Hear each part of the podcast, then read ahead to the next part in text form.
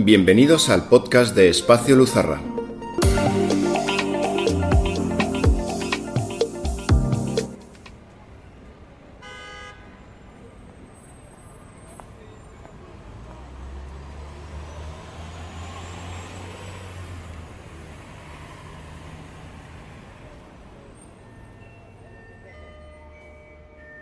Hoy, en la mirada poética, Gabriela Mistral.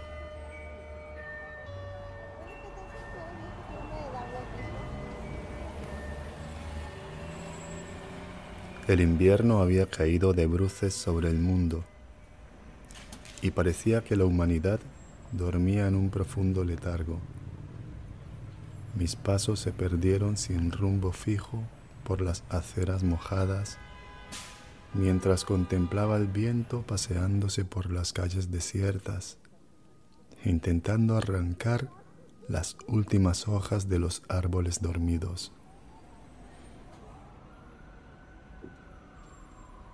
La escandalosa euforia de la Navidad había dejado paso a un silencio profundo que invitaba a reflexionar hacia adentro, más allá de todo, más allá del mundo.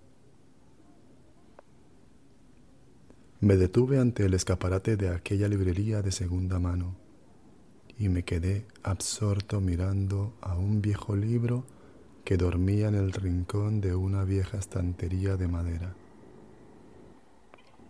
Decidí entrar y dirigirme hacia aquel libro que llamaba mi atención y del que ni siquiera sabía el título.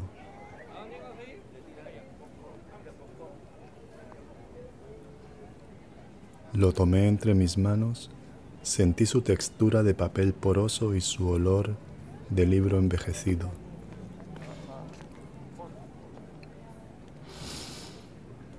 Los libros antiguos tienen ese aroma característico que evoca a pensamiento añejo de épocas lejanas y que son ancestros de todo pensamiento moderno. Ante mis ojos se encontraba una antología poética de Lucila María del Perpetuo Socorro Godoy Alcayaga, más conocida como Gabriela Mistral.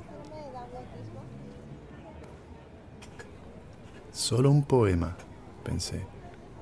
Un poema me bastará para saber si sus letras pueden aderezar las tardes de este frío invierno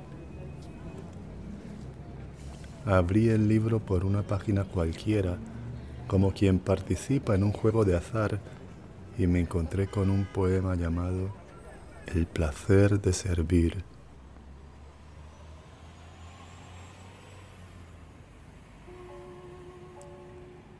Toda naturaleza es un anhelo de servicio. Sirve la nube, sirve el viento, sirve el surco donde haya un árbol que plantar, plántalo tú. Donde haya un error que enmendar, enmiéndalo tú. Donde haya un esfuerzo que todos esquivan, acéptalo tú. Sé el que aparta la piedra del camino, el odio entre los corazones y las dificultades del problema. Hay una alegría del ser sano y la de ser justo, pero hay, sobre todo, la hermosa, la inmensa alegría de servir. Qué triste sería el mundo si todo estuviera hecho, si no hubiera un rosal que plantar, una empresa que emprender. Que no te llamen solamente los trabajos fáciles. ¿Es tan bello hacer lo que otros esquivan?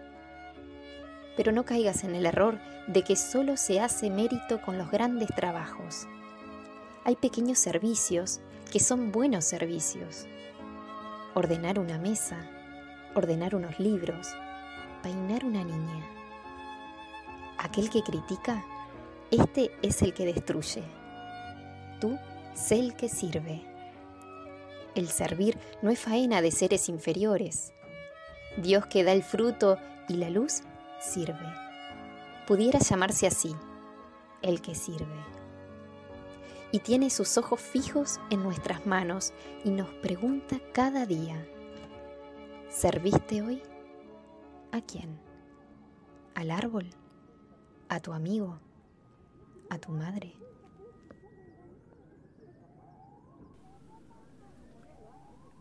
¿Qué es eso de servir?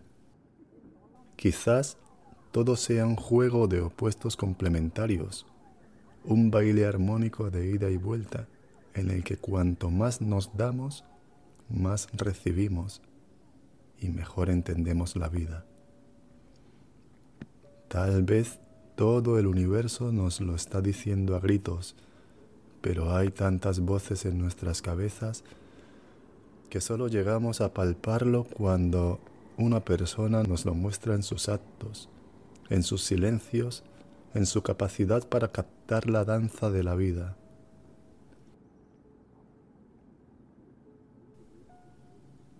Otro poema. Pensé mientras cerraba los ojos y dejaba que bajo la yema de mis dedos corrieran las páginas como un río de papel y viento. Me detuve casi al final. Quizás las casualidades no existen cuando estamos atentos a los pequeños detalles. No encontré otro poema, sino una frase breve, sencilla, y que sin embargo decía mucho del alma que había bailado entre esos versos.